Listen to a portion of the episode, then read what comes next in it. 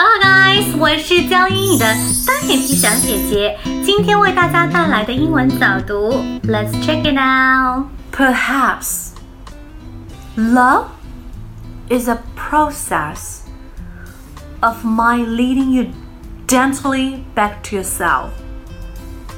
Perhaps, perhaps, perhaps. I recommend you guys to listen to the song. 它的意思就表示说，嗯，可能，OK。 Probably, probably, probably. 它的同义词。Perhaps, perhaps, perhaps. Probably, probably, probably. Probably, probably, probably. 还有什么？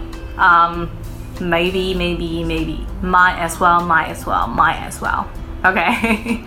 and if you have more questions or you have any suggestions of our program, please let me know. Leave a comment below. Subscribe to my channel. Bye bye. See you soon.